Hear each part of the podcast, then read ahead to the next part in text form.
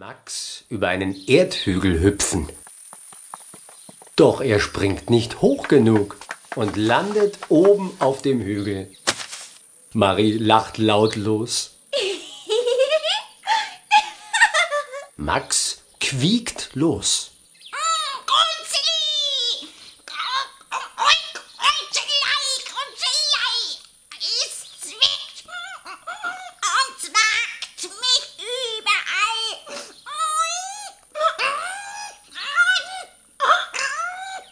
Max ist in einen Ameisenhaufen gefallen. Marie versucht die Ameisen abzuschütteln. Max quiekt nur noch lauter. Max, schnell ins Wasser! schreit Marie. Max hüpft eilig davon und Marie flattert hinterher. Bei Biber Benny. Mit lautem Geplatsche landet Max in einem Fluss. Der kleine Biber Benny schaut aus seinem Bau und gähnt. Oh, oh hallo, kleines Wildschwein. Dein Platschen hat mich aufgeweckt. Der Max ist in einen Ameisenhaufen gefallen erklärt Marie. Da habe ich ein gutes Hausmittel, antwortet Benny und reibt Max mit einem alten Schuh ab. Alle Ameisen purzeln herunter. Oh, danke, Benny, strahlt Max. Weißt du, wo es zum Meer geht?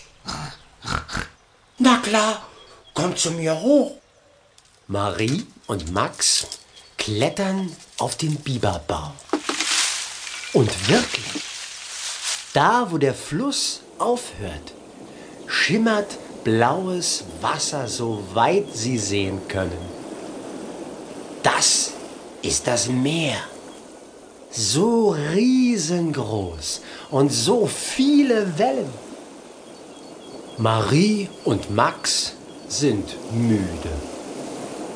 Sie schlafen im Bau von Benny. Am nächsten Morgen winkt er ihnen zum Abschied zu. Schön war's mit euch. Ihr könnt immer bei Benny Bieber übernachten. Die kleine Schwalbe Ina. Ganz in der Nähe von Marie und Max an einer Felsenwand lebt eine Schwalbenfamilie. Die Rauchschwalben haben ihre Nester aus Lehm und Gräsern gebaut. Die kleine Schwalbe Ina spielt mit ihren Geschwistern Tim und Jenny. Sie lernen das Fliegen. Gerade ruht Ina sich aus und singt ein Gute-Nacht-Lied. Guten Abend, gut Nacht, mit Rosen bedacht, mit Näglein besteckt,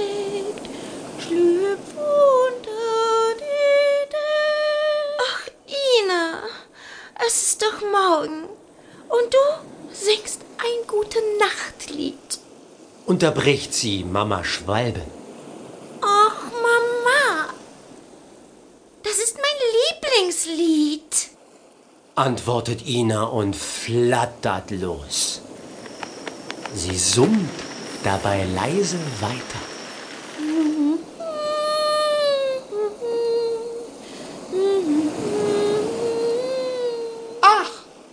Lass sie doch singen. Brummt Papa Schwalbe. Und Mama Schwalbe singt. Ich finde Singen auch schön, aber doch nicht immer gute Nachtlieder. La, la.